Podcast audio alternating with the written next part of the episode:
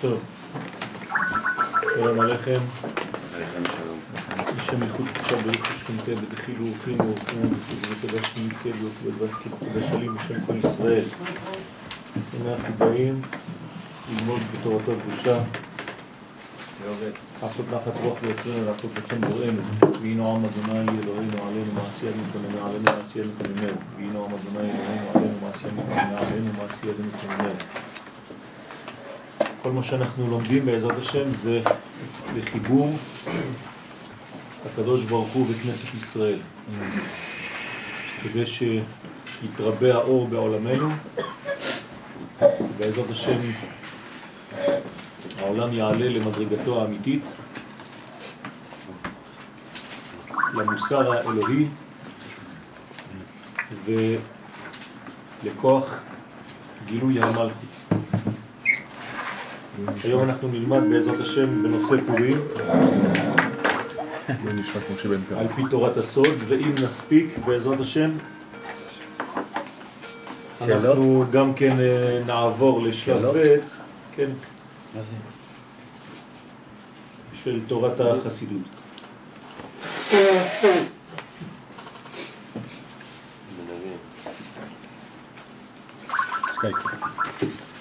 בפרק ב'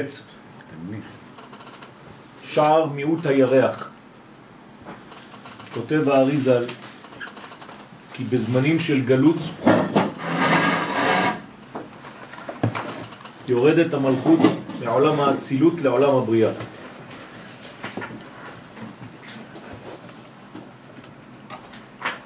ושם היא מופיעה בסוד נקודה וצריכה בניין מחודש על ידי המוחים שיכנסו בה לעולם הבריאה כדי להעלותה מחדש לעולם האצילות. הדברים ידועים, גלות זה סילוק מעולם של אחדות, אצילות, שהוא בצל האלף, א' צל, אל עולם הבריאה, ברה, חוצה, בר א'. כלומר, זה המצב של הגלות. כשעם ישראל יוצא לגלות, בעולמות מקבילים, בעולם פנימי, גם האידאל הגדול מאבד מכוחו, ומעלמא דייחודה נופלים חז ושלום לעלמא דפירודה.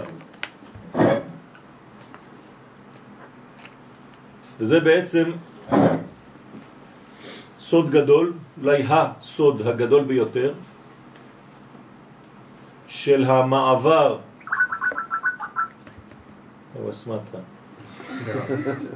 מהעולם של אחדות לעולם של פירוד.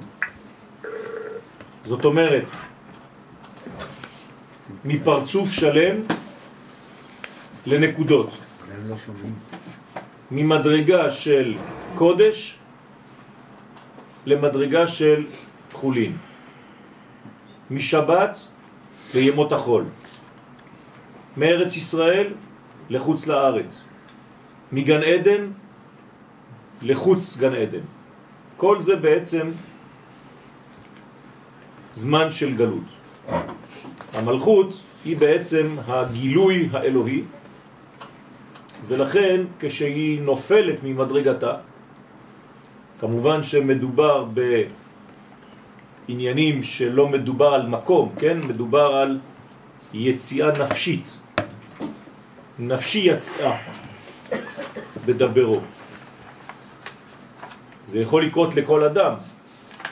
האדם לא זז ממקום למקום כשהוא נופל. אדם שנופל לדיכאון הוא באותה דירה, באותו בית, באותו כיסא, באותה מיטה. אז מה זה שאומר שהוא נפל? אלא הוא יצא מעולם של חיים לעולם של פיזור. יצא מעולם של אחדות לעולם של פירוד. יצא משמחה לעצבים, לעצבות. זה נקרא בעצם ירידה. לא מדובר בשינוי מקום. אבל כדי להמחיש את זה, אז אנחנו מדברים בעצם על פנימי וחיצוני. הפנימי נקרא עולם האצילות, והחיצוני נקרא עולם הבריאה. לכן, כשהיא נופלת מהעולם שהייתה בו בשלמות לעולם שהיא נמצאת בו עכשיו במדרגה חיצונית, לא רק שהיא נופלת ממדרגתה, לא רק שהיא בדיכאון, אלא בעצם היא עכשיו מופיעה בסוד נקודה. זאת אומרת, היא כבר לא יודעת מה זה שלמות. היא איבדה את הראייה הכוללת, את הסקירה האחדותית של כל המציאות, ועכשיו היא בסוד נקודה אחת שהיא צריכה להיבנות מחדש. זה כמו אדם שהתפרק לחתיכות. כל חתיכה לא יודעת עם מי קשורה. מה היא ביחס למישהו אחר, מי היא בזהותה האמיתית. ואת זה צריך לבנות מחדש. אני חוזר לאדם, זה אותו דבר. האדם שנפל מעולם האצילות לעולם הבריאה, ממדרגה של אחדות, ממדרגה של שמחה, למדרגה של פרטיות, הוא כבר לא יודע מי הוא, הוא לא יודע גם מה הקשר שלו ביחס לאחרים. אז הוא נמצא בעולם של כעסים, בעולם שכל הזמן הוא מתלונן, הוא נקרא בנקודה. מה עושים בזמן כזה? צריכים בניין מחודש, צריך לבנות אותו מחדש. אז המלכות גם כן צריכה בניין מחודש, ואיך בונים אותה?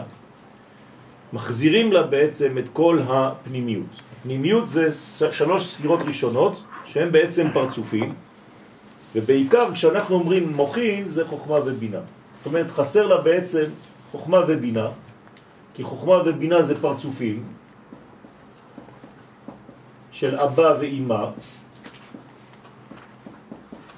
ופה זה עולם של פרטים, כל אחד הוא פרט בפני עצמו. אז ברגע שהיא יוצאת מעולם האצילות, שהוא ביחס חוכמה, לעולם הבינה, כבר בעולם הבינה, למרות שהבינה היא עדיין אחדותית, משם כן, הדינים מתחילים, זאת אומרת ההתפרטות מתחילה. ולכן כשהיא נמצאת בבינה ביחס לחוכמה, זה נפילה, זה מעולם לעולם, זה דבר גדול מאוד. כלומר ירידה גדולה מאוד, גלות גדולה מאוד, יציאה מאחדות לעולם של פירוד. ולכן צריך לבנות אותה מחדש. זה מצב גלותי. כן. רציתי לשאול אם אה, למשל הלידה זה נחשב כנפילה?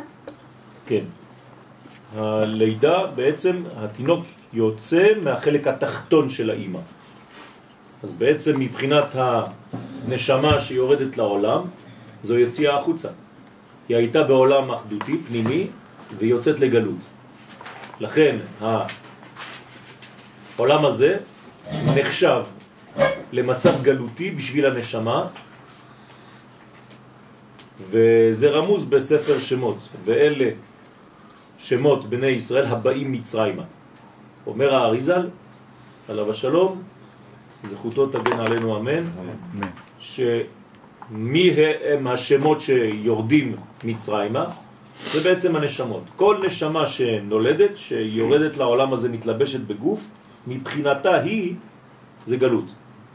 והיא צריכה בעצם להשתלב בגלות הזאת ולהעלות את כל הניצוצות שנפלו, בשביל זה היא ירדה לעולם, לא זורקים אותה סתם לגלות, מביאים אותה לפה כדי לברר ניצוצות ולהעלותה מחדש אל עולם האצילות שלה. שורה שלישית בסוף, ובגלות בבל החל התיקון להיעשות על ידי הבחינות שכינו חז"ל החרש והמסגר והחסידים שהיו באותו דור. מי הם החרש והמסגר והחסידים שהיו באותו דור? זה בעצם נפילה. היו אנשים גדולים מאוד שנשארו בעצם בבבל, ומי שעלה לארץ ישראל באותה תקופה, שרצה בעצם להתחיל את התיקון, למרות שהוא עדיין לא עלה, אבל הוא החל את התיקון הזה, זה נקרא חרש מסגר וחסידים שהיו באותו דור, שזה בעצם נקודות קטנות ביחס לפרצופים הגדולים, אני אמחיש את זה במילים פשוטות, הגדולים בתורה במרכאות לא הבינו את מה שהחרש והמסגר, האנשים הפשוטים, הבינו. ולכן, החרש, המסגר והחסידים שהיו באותו דור, שזה בעצם מדרגות נמוכות ביחס לגדולים שהיו אמורים להבין את זה, הם דווקא, אותם קטנים, העלו את המלכות במשך 70 שנות גלות בבל, שהיו כנגד שבע הספירות התחתונות שדרשו תיקון. למה היו 70 שנה של גלות בבל, בין בית ראשון לבית שני, שזה בעצם הרקע ההיסטורי לסיפור של פורים, כדי לתקן שבע ספירות, שבע, שבע ספירות התחתונות. הרי ירדנו ממעלה, מעולם האצילות לאלמא דפירודה, צריך בעצם תיקון של שבע מדרגות כדי לחזור למצב של גאולה ולבניין מחודש לבית שני. ולכן האנשים הפשוטים האלה הם אלו שהתחילו את התיקון במשך הגלות כבר, ובסופו של דבר הם בעצמם עלו לארץ ישראל, למרות כל החסרונות שהיו בהם. ולא עוד, אלא שהגדילוה לפרצוף שלם באחור. אז הם גרמו במעשיהם, בהתנהגותם, בהבנתם, בהפנמת הרעיון. הם גרמו לפרצוף של השכינה, כן, להיות פרצוף, כמו שהוא בהתחלה. זאת אומרת שבזכותם אפשר לבנות את בית שני. ממדרגה של נקודה למדרגה של פרצוף. הם החזירו את המוחין למלכות. אמנם, עדיין לא פנים בפנים, ולכן אי אפשר עכשיו עדיין לבנות את בית המקדש, אבל לפחות במצב של אחור. זאת אומרת, פרצוף שלם באחור, שזה שלב ראשון. לא עוברים מיד מגלות לזיווג ולבית המקדש, צריכים בעצם לעבור דרך הדרגתית שבונה בכל מצב את הבניין שלה, כן, ולאט לאט עולים למעלה, זה כמו אדם שנפל ורוצה לחזור למעלה, אז הוא אסור לו לעלות בבת אחת, אם לא הוא יתפוצץ.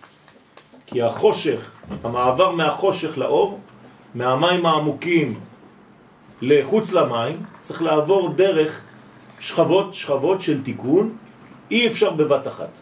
סכנה גדולה. ולכן, גם כשמגדילים את המלכות, מגדילים אותה כמו כיפה סרוגה. זאת אומרת, בונים אותה לאט לאט. התיקון שלה הוא כמעה כמעה. כך היא גאולתם של ישראל. ולכן צריך להגדיל את הפרצוף של המלכות לפרצוף שלם. זאת הכוונה הכללית שאנחנו צריכים ליישם כל רגע במה שאנחנו עושים. עכשיו אנחנו לומדים תורה, צריכים לחשוב על הרעיון הזה. איך בונים את המלכות לפרצוף שלם. האופטימיות שבדבר, אתם רואים פה, שאפילו אם לא כולם משתתפים בתהליך הזה, זה עובד. גם אם חלק מהאנשים עושים את העבודה. זאת אומרת שאל תתייאשו אם אתם רואים שרק חלק מעם ישראל עושה את העבודה ואתם אומרים אף פעם לא נגיע כי החלק העיקרי, הגדול אולי, אני לא יודע, לא נמצא בתהליך, זה לא עובד ככה. גם אם חלק מהאנשים הבין את הרעיון ומיישם אותו, זה כבר בעצם שורש התיקון. ולכן עד אשר השיבו את המלכות אל עולם האצילות. בסדר? החזירו את המלכות לעולם האצילות, דה פקטו זה אומר שבעולם הזה בונים בית מקדש. בית מקדש זה בעצם סימן שהמדרגה של המלכות היא פרצוף שלם. כל עוד ואין בית מקדש, אז אנחנו בתהליכים של בניין. קודם כל נקודה באחור, אחרי זה פרצוף שלם באחור, אחרי זה מעבר לפנים לנקודה, ואחרי זה פרצוף שלם בפנים, ואחרי זה העמידה פנים בפנים עם הקדוש ברוך הוא, ואחרי זה זיווג, ואחרי זה לידה. אז כל התהליכים האלה הם תהליכים שחייבים לעבור אותם, אי אפשר לדלג על המדרגות. אפשר לדעת באיזה מדרגה הגענו בדור שלנו? היום אנחנו במצב של פנים בפנים, אבל עדיין לא זיווג. זאת אומרת שחסר לנו בעצם רק המדרגה של הפרצוף השלם בפנים. אנחנו כבר בפנים, כשעלינו לארץ ב-48 והקמנו את המדינה, עברנו ממצב של אחור למצב של פנים, ועכשיו אנחנו מתחילים לסיים את הבניין של הפנים, עד שאנחנו נהיה פרצוף שלם. ברגע שנהפוך לפרצוף שלם, יהיה זיווג. וברגע שיהיה זיווג, הכל ישתנה פה, כל התמונה תשתנה פה. וזה ממש בקרבת זמן. אנחנו מאוד קרובים לזמן הזה של הזיווג בעזרת השם.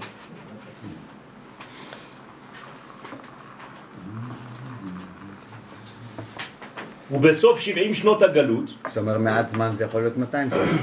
לא. לא, בהחלט לא. אני מדבר על עניין של אה, שנים בודדות ומקסימום מינימום של עשרות. ובסוף 70 שנות הגלות הגיע זמן הגאולה ועמדו הזכר והנקבה פנים בפנים ויכלו כבר להזדבק. זה מה שקרה בסוף 70 שנות הגלות, זאת אומרת 70 בגלל שיש שבע ספירות תחתונות, הכל נבנה. תשימו לב שאנחנו עכשיו באלפיים כבר שנה, ולא הצלחנו לעשות מה שהם עשו ב-70 שנה. בסדר? ולא עוד אלא ששם יש נבואה שאומרת להם שזה רק 70 שנה, בעוד שאנחנו, כן, תהום. לא נאמר לנו בפירוש באיזו שנה. כמובן שיש לנו סימנים, אנחנו רואים את הסימנים, הסימן הגדול זה תשך, כן? אבל, והוא זמן הגאולה. כלומר, הגאולה כבר הייתה. אנחנו לא מחכים לגאולה. אנחנו מחכים עכשיו להשלמת הגאולה ולגילוי משיח, אבל הגאולה כבר התחילה. אנחנו כבר 65 שנה בגאולה. לא לצפות למה שכבר התחיל, אם לא זה כפירה. כן, למרות שיש הרבה שיגידו את ההפך ממה שאני אומר, אבל זה לא חשוב. יש שאומרים שזה יהיה ב-2015, בגלל השנה תהיה תשועה. בסדר, בעזרת השם, כל אחד אה, אומר תאריכים, בגלל זה אני נזהר לא לדבר על תאריכים. אנחנו מדברים על תאריכים שכבר היו, ולא על תאריכים שיהיו. כן, תאריכים שהיו אנחנו יכולים לראות אותם בפירוש, וזה בעצם אה, גאולת ישראל לפי כל הסימנים, הרבה הרבה הרבה סימנים, שזה בעצם שנת תש"ח. מה יהיה בעתיד? רק הקדוש ברוך הוא יודע, בעזרת השם. אבל אנחנו מאמינים, בני מאמינים, שהדברים הולכים ומשתכללים, ובעזרת השם אנחנו אוטוטו מתקרבים לשלב הזה. לפחות צריך לייחל ולהתפלל לעניין הזה. עכשיו, מה קורה? עכשיו מתחילה הבעיה. אלא שבשלב המעבר מאחור לפנים נופלת תרדמה על הזכר. אנחנו קוראים לזה בלשון הקבלה דורמיטה. זאת אומרת, מי בעצם ישן? הזכר. החוכמה? כלומר, במרכאות, במילים שלנו היום, הקדוש ברוך הוא. למה? כי מוציאים את המוחים ממנו ומעבירים אותם ישירות למלכות. במקום שזה יעבור דרך זעירנפין שהוא ייתן לה, צריך נסירה, כי אם לא, הם לא יכולים לעבור מאחור לפנים, והנסירה הזאת חייבת לעבור דרך שלב שמוציאים את המוחים ממנו ונותנים את המוחים לה, ישירות. ברגע שהיא בעצם מקבלת מוחים ישירות מלמעלה, מה קורה לה? זה כמו האישה שעכשיו מרגישה שהיא חופשייה, היא כבר לא צריכה אותו במרכאות, אז היא אומרת מה, אני לא צריכה, כבר אני אישה בפני עצמה, אני אישיות בפני עצמי, אני יכולה במרכאות או להתגרש, או לבחור בבחירה חופשית שלי להיות איתו.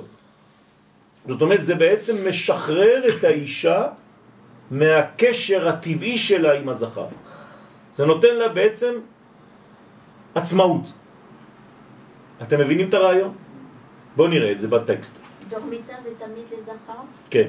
נופלת תרדמה על הזכר, תמיד, ויפל השם אלוהים תרדמה על האדם וישן. כן, אנחנו ראינו את זה בבראשית, נכון? מסתלקים ממנו ספירות. אז מה מסתלק ממנו בזמן שהוא ישן? נצח, הוד ויסוד דאימה. כלומר, מה יוצא ממנו? המוחין, מוחין זה אימה, נכון? אימה יוצאת ממנו, אבל מה היה בו? החלק התחתון של אימא, זאת אומרת נהי דאימא, נכון? אז מה שהיה בו, שזה נהי דאימא, זה מה שיוצא ממנו. מי שלא מבין, שיצביע. בסדר? החלק התחתון של אימא, בינה, זה המוכין בשביל התחתונים.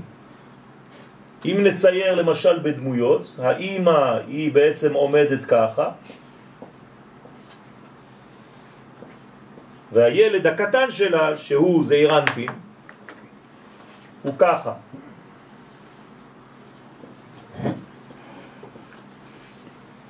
אז מה נכנס בעצם בילד הקטן? רק החלק התחתון של האימא, החלק העליון נשאר למעלה של אימא, רק החלק התחתון נכנס בו. זה נקרא נצח, הוד ויסוד של אימא. אתם רואים שזה באותה קומה. כשהוא מאבד את המוחין שלו, אז החלק הזה שהיה בו יוצא פשוט. אז ברגע שיוצאים ממנו המוחין, הוא ישן. כמו אדם שהולך לישון. מה קורה לאדם שהולך לישון? המוחין יוצאים ממנו. בידך הפקיד רוחי. כלומר, מרוח ומעלה, הכל מסתלק. וזה החלק התחתון של האימא שמסתלק ממנו.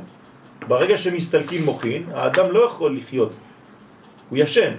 הוא כאילו הולך למות, כי הנשמה עוזבת אותו, נכון?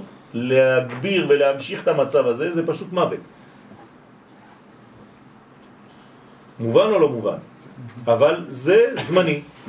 לכן, כל פעם שהולכים לישון אומרים שמע ישראל.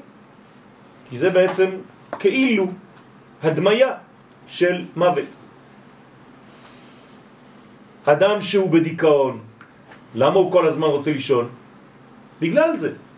בגלל שהמוחין יצאו ממנו, אין לו מוחין. מה זה אין לו מוחין? אין לו שמחה, אין לו עתיד, הוא לא רואה כלום בעתיד, הוא רואה רק את ההווה שחור, הכל נמצא שחור משחור. אז מה הוא עושה? אז זה כאילו הסתלקות המוחין, אין לו כבר כוח עמידה בכלל. המצב האידיאלי בשבילו זה תנוחה אין, אופקית. הוא חייב לשכב. אפילו לשבת הוא כבר לא יכול. הוא חייב להיות בתנוחה של שינה. זה נקרא סילוק מוחין. בעלי החיים, למה אינם עומדים? למה כל בעלי החיים עומדים ככה? כן, גם קופים, הם הולכים ככה, כן? מדי פעם הם מתרוממים. בגלל שאין להם את המוחין האלה. אז אצלם בעצם הגוף והראש זה באותה קומה. האדם הוא היחיד שהוא עומד, למה? כי יש לו בעצם ראש וגוף. אז האדם הוא נקרא עומד, כי הוא מהלך, כי הוא במדרגה של מוחין שנכנסים בו. ברגע שהמוחין יוצאים ממנו, אז הוא הופך כמו בהמה. אז הוא גם כן באותה תנוחה. ולכן, אני חוזר עכשיו לעולמות העליונים. כשאני מדבר על עולמות העליונים, אני מדבר כמובן על עולם מקביל פנימי שהוא השורש לעולם הזה. לא ללכת לאיבוד ולחשוב שזה באיזה מקום שם למעלה, כן?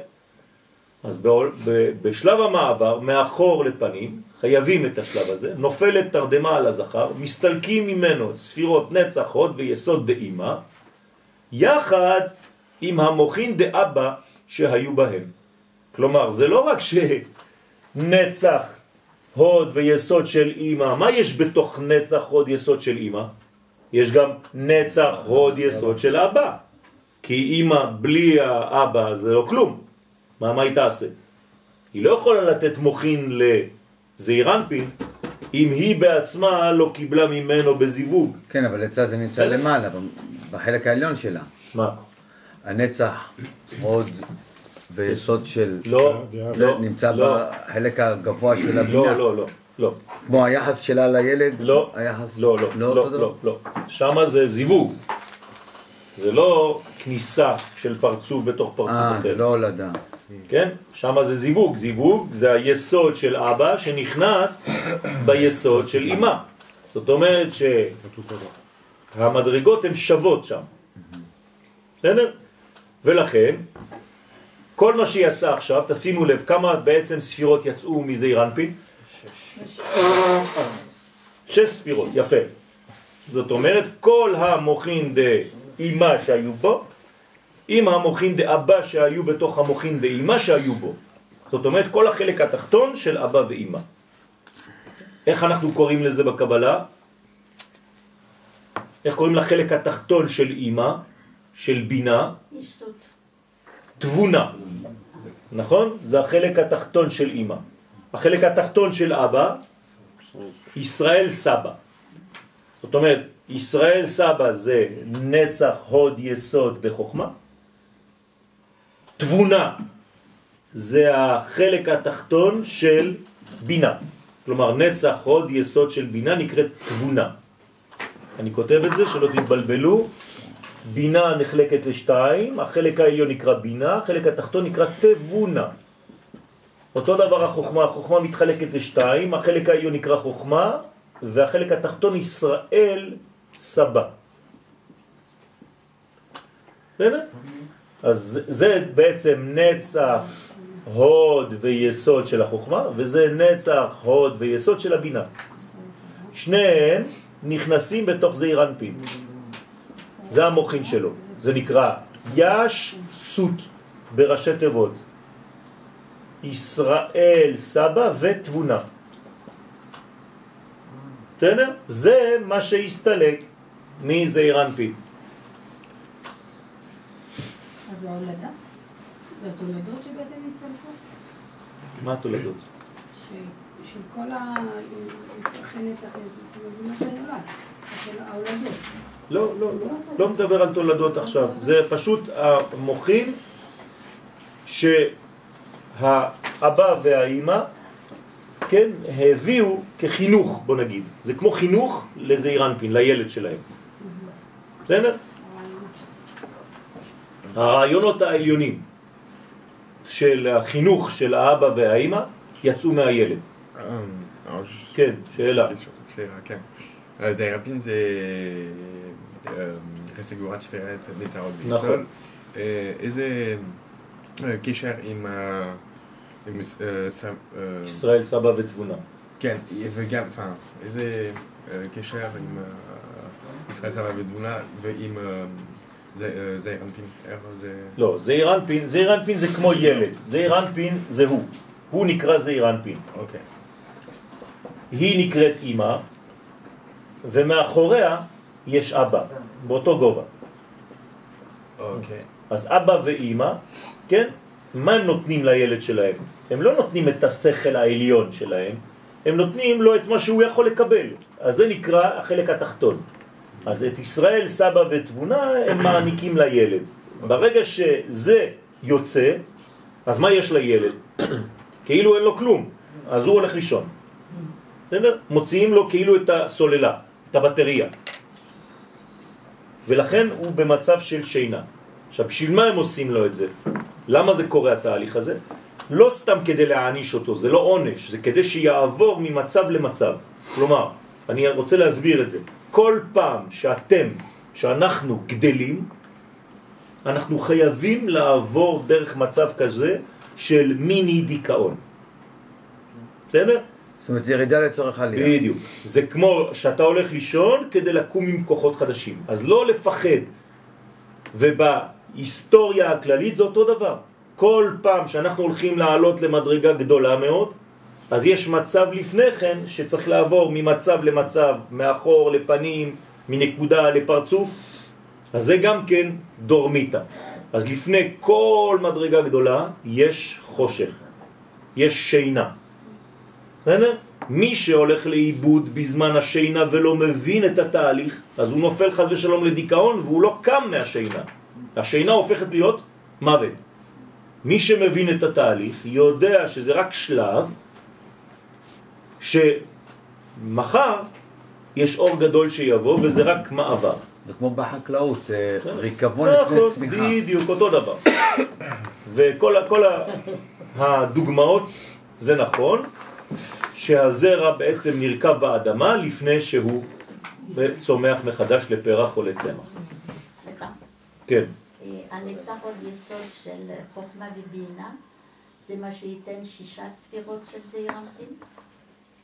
אה, לא הבנתי את השאלה. זה יש שלוש ושלוש, כן, נכון? כן, זה יוצא שש. כן. זה מה שייתן את השש ספירות לא, אנחנו לא, לא, לא סופרים ככה, זה, זה שלמות. אה. זה שלמות שמתפרטת לשש. אה, בסדר? עכשיו, כשזה יצא מזעיר אנפין, כל זה, זה לא חזר למעלה סתם. זה הלך ישירות למלכות. עכשיו, הזכר הוא זה שישן, אבל יש לידו נקודה של נקבה, אתם זוכרים? כל האור הזה שיצא הולך אליה עכשיו. עכשיו, מה קורה למלכות במצב כזה? וואו, כן, היא מקבלת אורות חזקים שלא היו אצלה, שבדרך כלל צריכים לעבור דרכו קודם כל, כדי ללכת אליה אחר כך, על ידי זיווג ביניהם. אבל פה אין זיווג ביניהם, היא לא מרגישה. כן? בטח שהיא מרגישה. זה מהר מאוד. כן, זה מהיר מאוד, זה כמו דילוג על מדרגות. ברגע שהמלכות מקבלת את כל האורות האלה, יש לה עכשיו כאילו קשר ישיר עם מה? עם למעלה, עם אבא ואמא. בלי לעבור דרך זעיר אנפין. זה שלב חזק מאוד, שנותן לאישה, למלכות, הרגשה של חופש, של השתחררות מעול בעלה. בסדר? זה נותן לה כוחות, אבל היא עדיין לא בקשר איתו. אבל איך היא יכולה לקבל אם אין אור דחסדים? ואור דחסדים זה בזעיר אנפין. זה, זה העניין של, של הדורמיתא, זה בדיוק העניין הזה. וכשראה המן הרשע, שהגיע שלב הדורמיתא, גם הוא יודע את הדברים האלה, אמר, ישנו עם אחד מפוזר ומפורד. כלומר, הגיע למצב של יש. ישן. הוא הבין שהשורש האלוהי, הזכר של עם ישראל, נמצא במצב של שינה. למה? כי הוא יצא מעולם של מוחין, או ליתר דיוק, המוחין יצאו ממנו. ברגע שהמוחין יוצאים ממישהו, הוא מרגיש מה? מפוזר ומפורד. כלומר, בעיות של קשב וריכוז. בסדר? זה בעצם שהמוחין יצאו. מי זה פה המלכות? המלכות זה כנסת ישראל. אבל אנחנו עכשיו... פה אנחנו אומרים, אנחנו אומרים שהילד יושן, זה הקדוש ברוך הוא. זה הקדוש ברוך הוא. המלכות זה כנסת ישראל. כן. ופה אנחנו כותבים, כתוב פה שהמן הרשע הגיע, הוא ראה שיש את השלב של דורמיתא, נכון. כביכול שאלוהים יושן. נכון. אז כשהוא מדבר, הוא הוא- מתייחס, על, הוא, הוא מתייחס למי? כשהוא אומר ישנו עם אחד מפוזר מדבר ומפורד. שבעצם למה עם ישראל לא יכול לקבל גאולה עכשיו? כי הדרך שהוא צריך לקבל גאולה, היא לא יכולה לבוא ישירות מהמלכות לבדה. אבל זה רק. שלב. נכון, אבל זה, זה השלב שהם מוארים הכי הרבה לא. ללא, ללא מאמץ נכון, בכלל. נכון, אבל זה לא אז- גאולה. אז נכון, זה לא גאולה, אבל הם, הם אמורים להיות באיזשהו, באיזשהו מנגנון שפה יש להם אור נכון, מטורף הוא ללא, יודע. ללא, כן. ללא, ללא- ללא, ללא מאמץ, ללא שום דבר, נכון. למרות שלא מגיע להם, אז הם לא יכולים להיות, כאילו, הם אמורים להיות מוגנים באותו רגע. לא, לא. שומר ישן. לא מוגנים. אה? אפשר זה היהדות בחו"ל. זאת אומרת. שהוא ישן, יש להם אור גדול, אבל המן יודע שזה שלב אמצעי, שאם זה יתקדם, מה יקרה? עוד כמה דקות, גאולה. עוד כמה דקות הוא אמור. להתעורר. זה השלב של השינה, זה לא מוות, הוא רק ישן לכמה דקות, לכמה שעות. ברגע שהוא יתעורר, מה יקרה? זה תחזור השמירת היא. תחזור אליו, הוא יחזור אליה, ואז תהיה גאולה שלמה, כלומר הם יחזרו לארץ ישראל. שהשלב של דורמיתא הוא לא שלב שהוא טוב. בוודאי, הוא מסוכן, אבל הוא שלב הכרחי של מעבר. אז מה מגן עליה באותו זמן? אז יפה, שום דבר לא מגן עליה. היא, נמצאת חשופה. זה ההיי שיש יש לה. כאילו היי, אבל בעצם אין לה את הזכר ששומר עליה. אז יש לה שמירה במרחקו, במרחקים מאבא ואמא, אבל זה לא מצב אידיאלי. זו הזדמנות טובה לעמלק שם. בדיוק. אז המלאק מנצל בדיוק את הנקודה הזאת, את נקודת הציר הזה. כן? של המעבר מאחור לפנים. והוא אומר, עכשיו, עכשיו, עכשיו צריך לעשות פעולה לפני שהוא מתעורר. אם הוא מתעורר, מי אבוד? אני- המן. זה חלון ההזדמנויות שלו. אז לכן הוא אומר, מיד צריך לפעול. ואז הוא הולך לאחשוורוש ואומר לו, עכשיו צריך לעשות את זה. אסור לפספס. עכשיו, איך הוא הגיע לשלב הזה? הוא יודע גם הוא את הנבואה. הוא יודע שהגלות היא רק 70 שנה. כלומר, בסוף 70 שנה, כלומר, סוף תיקון שבע ספירות תחתונות, עוברים עכשיו ממצב של גלות לגאולה. לפני שעוברים, זה המצב הכי טוב. מתי מת- מתקיף המלאק? תמיד בדרך בצאתכם מהמצב שנקרא מצרים, גלות, אל מצב של גאולה. תמיד כשעולים, לפני שעולים, בנקודה שאפשר לעלות ולהיגאל, או שיש גאולה, או שיש שואה. בסדר? ככה זה עובד, בכל הדורות. כלומר, ברגע שאתה אמור להיות אדם גדול, שם אתה יכול ליפול. ברגע שאפשר... כן? אה, אם ראית תלמיד חכם שחטא בלילה, שעבר עבירה בלילה, אל תערער אחריו. למה? שמא עשה תשובה. אומרים חז"ל, בגלל שהוא עכשיו בתהליך של תשובה, הוא חטא. כי הוא במעבר של גדילה מקטנות לגדלות, שמה תוקף אותו המלאק.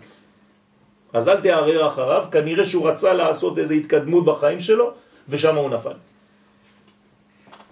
כן.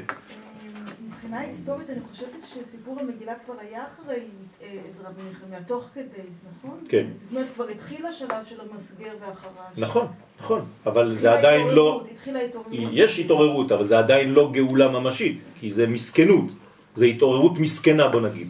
אנשים שהם מתבוללים, אנשים שנסו נשים נוכריות, אה, מי שלא מבין את זה, כן? מה הוא אומר? אה, מדינה חילונית. בסדר, עולים לארץ, אבל כולם חילונים, אז מה? אבל מי שמבין את הסוד אומר שזה שלב בדיוק לפני הגאולה. החילוניות הזאת, כן, משדרת את השלב הבא שהוא בעצם גילו, גילוי של גאולה. עכשיו, מה זה החילוניות? עכשיו הכנסתי מילה שלא הייתה מקודם.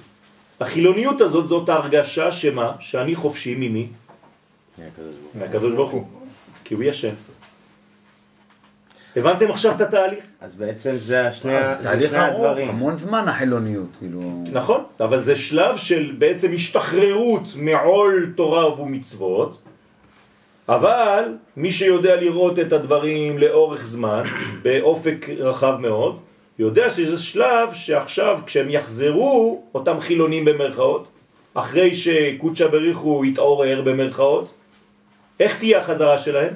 בבחירה.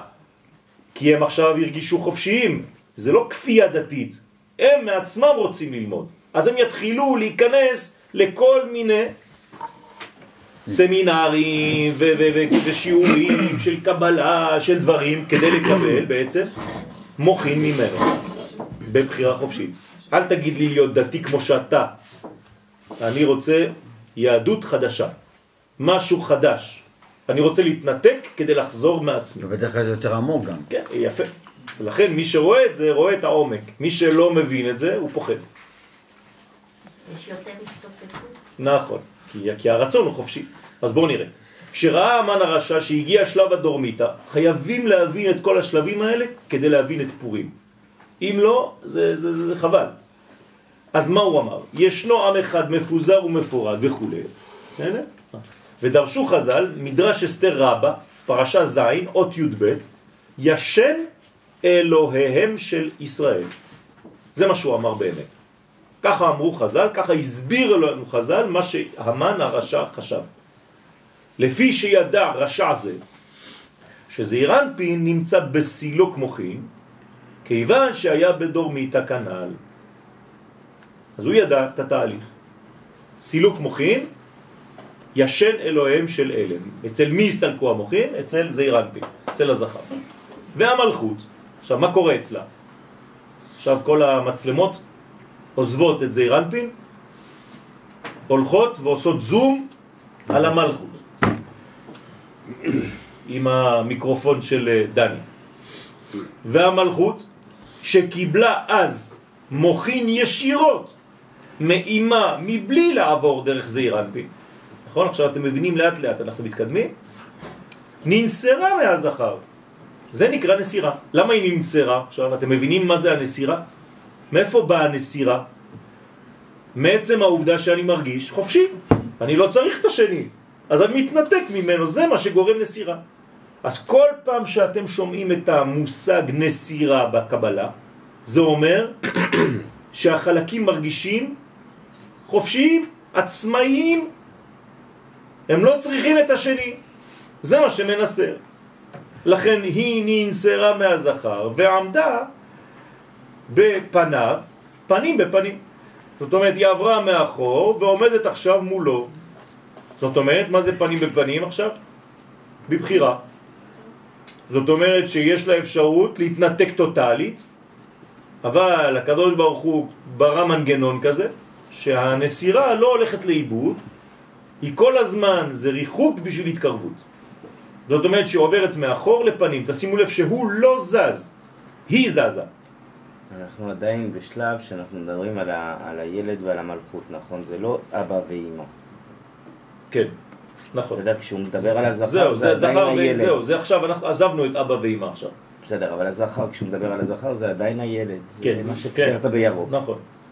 לכן עמדה בפניו פנים בפנים, בבחירה חופשית, אתם זוכרים מה שלמדנו מהרב קוק, מה זה לעמוד פנים בפנים ואחור?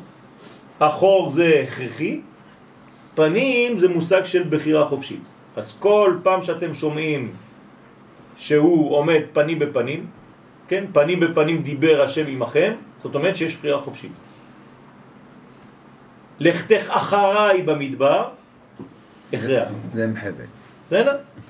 הנזירה עצמה, כן, היא גם הכרח, זאת אומרת, הוא לא בחר לישון. נכון, נכון, לא נכון, מו- מוציאים לו את המוחין, נכון. בבחירה חופשית היא עומדת, ולא עוד בהכרח. ובתיקוני הזוהר, תיקון כ"א, כן, עוד מעט נגיע לזה בעזרת השם, נאמר שנשמת המן הרשע, שהיה מחשב גדול, הייתה מצד הקליפה, שכנגד זעיר אנפין דבריאה. זאת אומרת, מה אומר הזוהר? הוא מגלה איפה היה אחוז המן.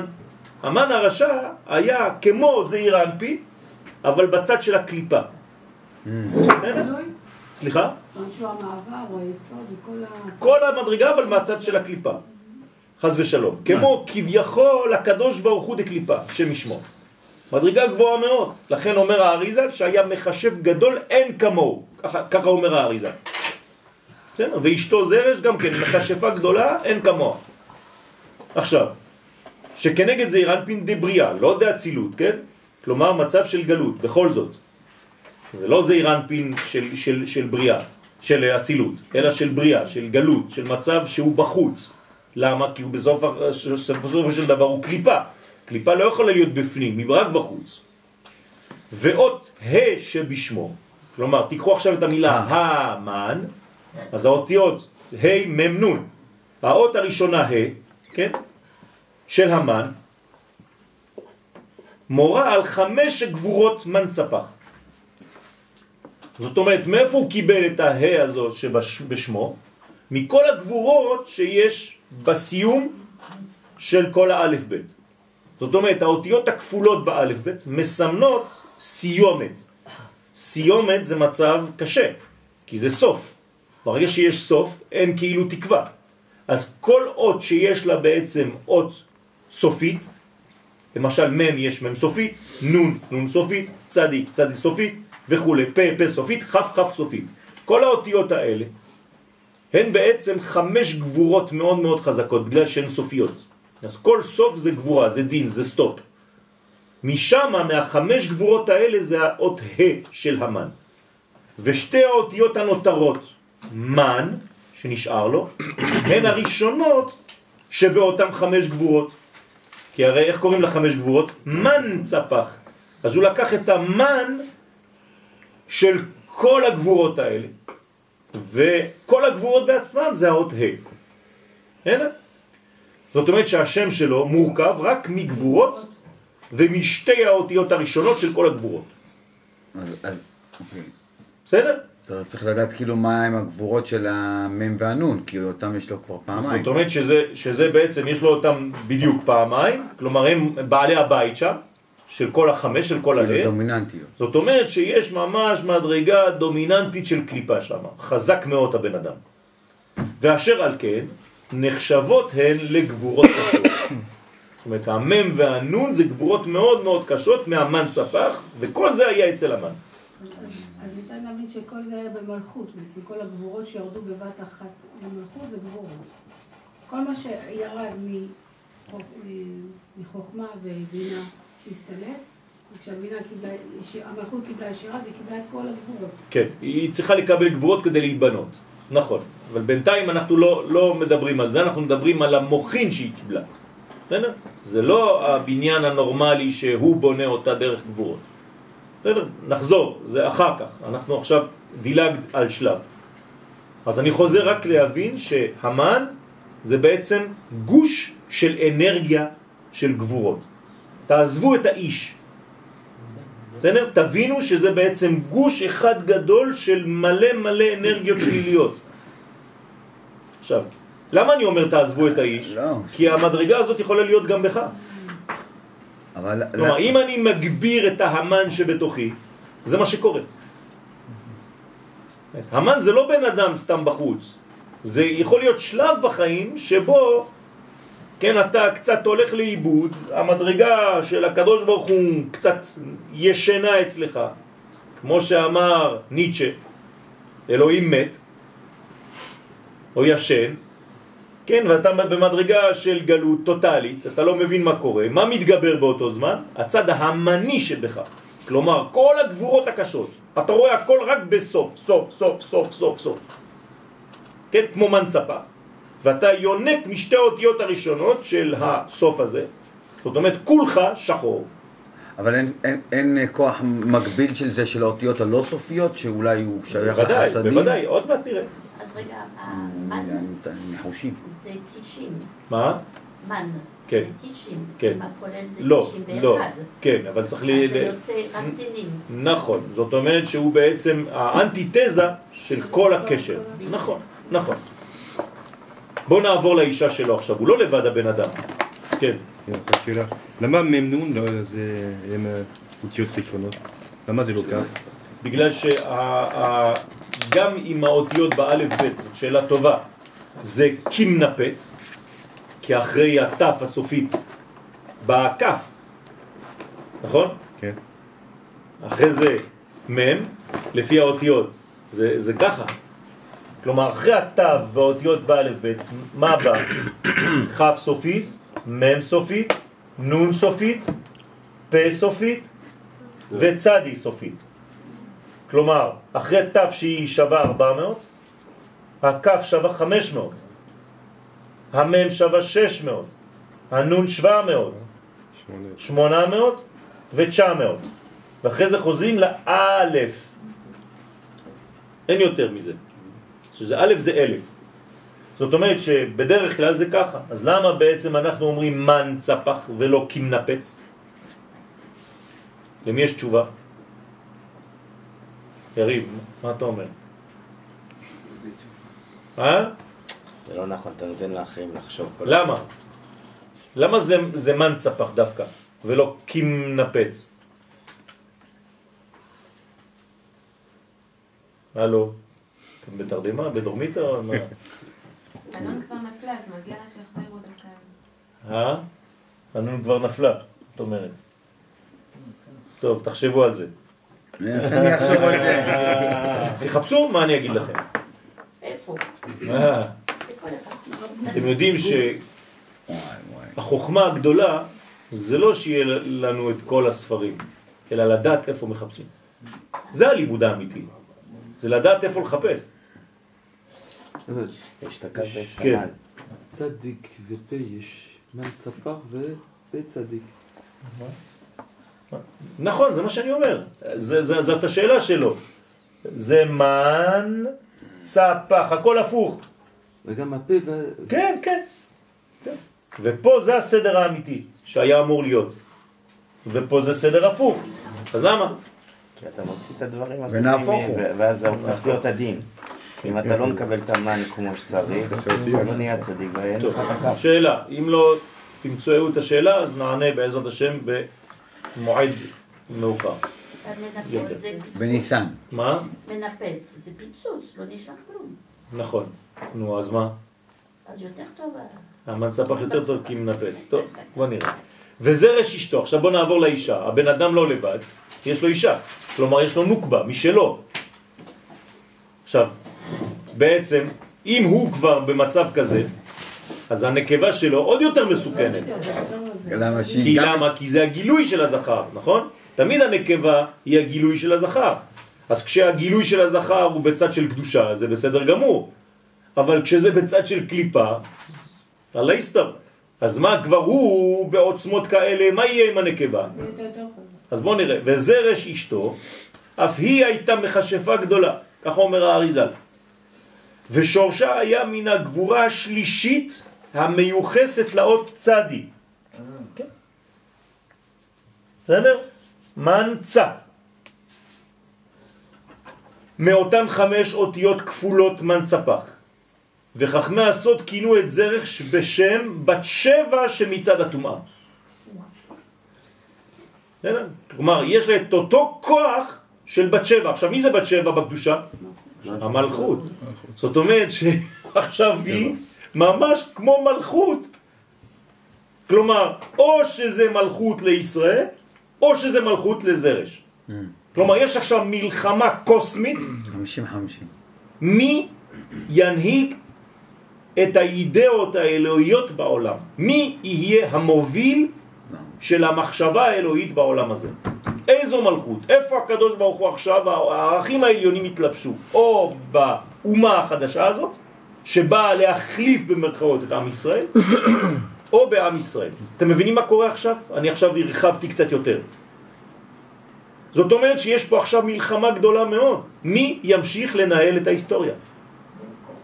אולי ירידת הגבורות שיורדות מאימא. מה? ירידת הגבורות שיורדות מאימא הם לא בסדר של כמעט צפח, אלא מ' נ' צד פ' צד, בגלל זה יפה מאוד. יפה, יפה מאוד. יפה מאוד. מה, אתה מה? רוצה להסביר? פיני. אתה רוצה להסביר להם? מאימא יוצאים גבורות. אבל הסדר של הגבורות הוא לא לפי סדר א' ב'. קודם המ' ראשונה, אחרי זה. למה. אבל? אבל למה? למה אני לא יודע, לא חשבתי. טוב. זה בסדר שיורד לי לאט לאט, גם אצלי זה יורד לאט. בסדר, בעזרת השם. אז תשימו לב, עכשיו יש לה כוח עצום עכשיו. שמצד הטומאה, הרומזת לגזר הדין שנמשך 70 שנה. לכן קוראים לה בת שבע, אבל לא של הקדושה, בת שבע של הקדושה זה ברוך השם, ברכה. אבל חז ושלום אומרים שזה כנגד בת שבע בצד השני. אוי ואבוי. והנה, כשזעיר אנפין היה בדורמיתא, ידע המן הרשע שברגע חזרת המוחין בו, מה יקרה? הוא יתעורר. הרי המוחין עוד מעט חוזרים אליו. בשביל מה זה היה הניתוק של המוחין שלו לתת לה? להיות פנים אל פנים. כדי שהיא תהיה עצמאית. כן. אבל אחרי שהיא כבר הרגישה את העצמאות הזאת, המוחין יחזרו אליו. אז מה הוא ידע, אותו המן הרשע? ידע שברגע שהמוחין יחזרו אליו, הוא יתעורר ויעמוד פנים בפנים עם הנוגבה דקדושה. זה התהליך הרגיל שלו. זה התהליך, כש- ה- השלב הבא. כן. כשהמוחין חוזרים אל הגבר, אל ה- אל ה- אל הזכר. אל הזכר, גם גם הנקבה היא יושנת? לא, היא אף פעם, לספירה? לא, היא, היא בעצם בשלב נורמלי, כן? מה קורה כשהמוחין חוזרים אליו? היא הופכת להיות, מה היא הופכת להיות? המוחין נשארים אצלה? לא. לא, הם חזרו אליו, נכון? אבל עכשיו היא קצת בחופש, היא הרגישה חופשייה, עכשיו היא רוצה לקבל ממנו. אז היא אומרת לו כך, אני מחזירה לך את הכל, לך אדוני המלך וכל אשר לי. כן? כולי שייכת לך. כשאישה נכנסת לחופה, היא נכנסת בכוח? כן או לא? לא, נכון? במצב נורמלי. זה לא שמישהו שם לה איזה אקדח על הרקה ואומר לה, לכי להתחתן עם הבן אדם הזה. איך היא הולכת להתחתן איתו מתחת לחופה? היא רוצה. נכון? היא רוצה, מה היא רוצה? היא רוצה לקבל ממנו, היא רוצה שהוא יהיה זה שנותן לה. נכון? זה מה שצריך לקרות. כלומר. כשהמוחים חוזרים אליו. אוקיי. זה העלאת מן? לא, לא מדברים עכשיו על העלאת מן. בוא, נראה, בוא, בוא, בוא נמשיך. מה גורם שהמוחים חוזרים? מה גורם? זה, זה, זה העניין ש, שהקדוש ברוך הוא, זה מלמעלה, אנחנו לא שולטים על זה, אין שליטה על זה. עכשיו, מה קורה? הוא יתעורר ויעמוד פנים בפנים עם הנוקבה דקדושה, ותיפתח דלת האפשרות לבניין בית המקדש. זאת אומרת, זה השלב הבא. כלומר, המן יודע, הוא מפחד, הוא מרגיש בתת מודע, יש לו תחושות חזקות מאוד שעוד מעט בית המקדש השני הולך להיבנות אם הוא לא עושה משהו עכשיו. מה עשה? חשב להמיר את ישראל באומה אחרת. הנה, מה שאמרתי לכם מקודם. אמר, אני עכשיו הולך להפוך את כל העניין הזה, לא שאני מבטל את הכוח, הכוח נמצא ביקום, אי אפשר לבטל אותו. אבל הוא יעבור למקום אחר, כדי לקבל שפע המלכות במקום ישראל. הבנתם? אם כל האנרגיות האלה קיימות בעולם, הוא לא טיפש, הוא אומר אני משתמש באותן כוחות, פשוט מאוד. כלומר, איפה יהיה בית המקדש? בחו"ל. ב- בארמון של המלך אחשורוש. בסדר? זה בית המקדש. מי יהיה בעצם הכהן הגדול? אחשורוש. הכלים של בית המקדש כבר נמצאים שם. הכל נמצא. אני אמן במרכאות כמו הקדוש ברוך הוא, זרש האישה כמו כנסת ישראל, הכל אותו דבר בתמורה, בצד שני. בלעם שהיה גדול הנביאים שלהם, כן. ידע שנגד הקדוש ברוך הוא אין לו מה להתעסק. נכון. אם המראה נגלה אליו ואומר לו מה שאני אשים בפה שלך כן. כן, בכוח אבל, הוא לא רצה להגיד את זה. בסדר, נכון. אבל הוא עדיין נכנע לאלוהות. נכון. פה המלחמה של היא נגד האלוהות, היא לא נגד ישראל. נכון, נכון.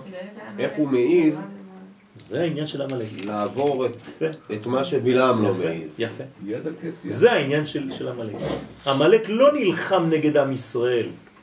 עמלק, כן, איך אומרים לנו חכמים? דומה לאמבטיה רותחת. מה זה אמבטיה רותחת? כולם ראו את בני ישראל יוצאים ממצרים, פחד אימים נופל עליהם. והוא, מה הוא אומר? לא אכפת לי, אני אחווה קצת. אני אסרב קצת, אבל אני, אני אקרר את האמבטיה הזאת. אני מוכן להיכנס לשם. אל תעשו מזה סיפור גדול. סך הכל עם ישראל זה סתם עם, סתם אנשים, ואין להם שום קשר לאלוהות ואין שום קשר למעלה. אני עכשיו הולך להיכנס לאמצע. ראשית גויים עמלק.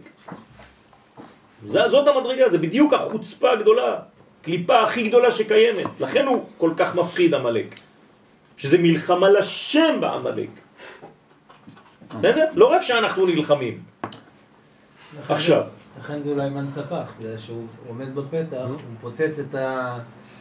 הוא הופך לנו את מה שאנחנו אמורים לראות. בסדר הוא כמנפץ, נכון. בסדר של א', זה החיליות, זה הגאולה, זה הד- זה- זה הקדימה. והוא עושה בלאגן. מגיע המן שעומד בפתח, בנקודה שבה אמרת קודם, שזה. הפער, או גאולה או שואה, ומנפץ את זה, עושה נכון, להפוך, ואז נכון. אנחנו מבולבלים ואנחנו לא רואים את זה שזה כיוון נכון. נכון. זאת אומרת שבעצם יש כוח בקליפה להפוך את הסדרים. אבל... אבל גם בקדושה. עוד לא שלמות, אבל זה, זה קרוב. אבל גם בקדושה יש כוח להפוך את הסדרים. כן, אבל לצורה מ- מרע ברור, לטוב. ברור, ברור. בסדר? זה נקרא ונהפוך הוא. מאיזה צד לאיזה צד. עכשיו, במצב כזה, ארמון המלך אחשורוש ישמש כמקדש. כן, פשוט. ואותם רשעים, כן, ישתמשו בכלי הקודש, כאילו הם מבחינת ממלכת כהנים וגוי קדוש. כלומר, מי זה עכשיו ממלכת כהנים וגוי קדוש? הפרסים, חז ושלום. זהו, זה, הוא חושב שזה ככה, אז הפכנו את הכל, לקחנו את הכל, כל הכוחות עכשיו אצלנו. אדם שלובש שעטנז, זה מה שקורה לו. צריך להיזהר מאוד ממה הלבושים שאתם קונים עשויים, מאיזה חומר. אם כתוב תווית, צמר ופשטן, הלייסטר אסור להתקרב לזה, אל תלבשו את זה. ואם, זה, ואם אני לא יודע, זה גם משפיע עליי? בוודאי. מה זה משנה? אם אכלת רעל בלי לדעת, מה זה לא יעשה כלום? ידיע את החוק אינו אני לא יודע. מה אתה לא יודע? אם אכלת רעל בלי לדעת זה לא יעשה כלום כי אתה לא יודע? בסדר, נו, מוריד לי את זה לשם, בסדר. נו, זה אותו דבר. אתה מושך בעצם, כן? הקרנה מאוד מסוכנת. זה נקרא בעצם הקרנה של זה מאוד אור מסוכן לא לד- מאוד מסוכן לא לדעת. מהחלל. כן, כן. ונחזור לשלב הדורמיתא של זעיר אנפין. רגע, זה מבחינת עמלק? מה זה השאלה? צריך לבדוק הרבה דברים. זה אותו דבר, זה שטן עז, אותיות שטן עז. זאת אומרת, כל הכוח של הסטייה, הכי נועזת, הכי עזה, הכי קשה שיכולה להיות. לכן כהן גדול כן. נכון. לכן כהן גדול חייב ללבוש את זה. גם אנחנו, ב- ב- בציציות. אם אנחנו במצווה, זה משהו אחר. כן. בדיוק, זו השאלה שלנו. נכון, אז- אסור אז לנו אני- ללבוש? אני- וש- נכון. קודש, נכון, כן? נכון, בגלל? שבבגדי קודש אתה משתמש בכוח הזה להיות שטן של עמלק. מי נקרא שטן של עמלק? יוסף, שטנו של עשיו. זאת אומרת, אנחנו גם שטן ביחס לכוח שטני. הם קוראים לנו השטן, הגדול או הקטן, לא חשוב. זה לא סתם, נבל. בסדר? וכשהם אומרים לנו שאנחנו השטן, אנחנו אומרים ברוך השם. אם הם רואים אותנו כשטן, זאת אומרת שהם פוחדים. מה יש בכהן הגדול? זה הכל כולה תכלת. אין... אה, מה? למה? בגדי כהן גדול. כן. הכל תכלת. אז מה? בציצית יש את ה... את הלבן ואת התכלת. כן. כן. פשטן וצמר יש? מה? לא, לא, לא, עכשיו היא לא מדברת על פשטן וצמר כבר. עכשיו את מדברת על הצבע, על החומר, אתה אמרת שבכהן הגדול יש מנגד את ה... הפשטן ואת הצמר, בציצית. אז אני אומרת כהן גדול כולו תכלת. לא, זה לא, עכשיו את מבלבלת בין שני. מושגים. תכלת זה חומר וצבע, ופה אני מדבר על על פשטן וצמר, זה משהו אחר. בסדר? יכול להיות הכל תכלת, אבל צמר ופשתים, שצבעתי הכל בתכלת. בסדר? זה מה שקורה אצל הכהן הגדול. כן. אמרתי בכוונה ש- שתכלת זה לא רק צבע, זה חומר. אז זה משהו שמאחד זה, את זה חיבור מאוד מיוחד, זה צריך לדעת, זה עוד שיעור בפני עצמו. ונחזור לשלב הדורמיתא של זעיר אנפין. זה בסדר? אני מתקדם אה, די לאט כדי ש- שהדברים יהיו ברורים. בסדר? כשהמוחים יוצאים ממנו, אני חוזר עכשיו לזעיר אנפין, תהיו בקשב, כי אם לא, אתם חוזרים לבעיות של קשב וריכוז. כשהמוחים יוצאים ממנו ונכנסים ישירות מלמעלה בנוקבה, מתחולל שינוי גדול וחידוש נדיר. כי בהיות המוחין דאבא ואימא גוזה. כלומר, כשהם נמצאים בתוך זעיר אנפין, המוחין של אבא ואימא, ספירות נצח, הוד ויסוד דאבא, נכנסים תוך נצח, הוד ויסוד דאימא, אתם זוכרים, נכון? וכולם גוזה. מה זה גוף? בפנים. כן? מכוח זה יוצאות שתי הערות מזעיר אנפין. כשכל המוחין היו אצלו, זעיר אנפין, עכשיו תשכחו את המלכות, תשכחו את המן, תשכחו את כולם. בואו נחזור לזעיר אנפין. כשיש לו מוחין, כלומר, נהי דאבא, בתוך נהי דאמא, בתוך זה. הוא, אם תסתכל עכשיו על זעיר אנפין, מה יוצא ממנו? שתי הערות, אחת קדימה ואחת אחורה. אחת מאחוריו היא בחינת רחל, זה יש, יש לו להערה של רחל, כלומר אתה מסתכל על הגב שלו, אתה רואה נגיד. מין אישה, דמות אישה. מערת נצח הוד יסוד דאימא, כלומר זה בא מהצד של אימא, אז יוצא לו דוגמת נקבה מאחור. ואחת מלפנים, מלפניו, והיא בחינת יעקב. כלומר, אם אתה מסתכל על זעיר אנפין, אתה שם אותו בפרופיל, חייזר. אתה רואה פרצוף של זכר קדימה, פרצוף של נקבה מאחורה. למה? כי הוא בנוי, המוחין שלו, הוא קיבל אותה מזכר ונקבה של למעלה. איך נקראים הפרצוף הזכר והנקבה אצלו, שמאירים? יעקב ורחל. אתם איתי לאט לאט. עכשיו אנחנו בונים הכל בסדר, כדי שזה יהיה ברור. כן, זה דברים. שישמשו אותנו כל הקבלה. אם אתם לא עכשיו שמים לב לזה, חבל, אתם תפספסו הרבה דברים אחר כך, כי אנחנו נגיד שזה הפרצופים, יעקב ורחל, מאיפה זה יוצא, מי זה פרצוף, מי זה יעקב, מי זה רחל.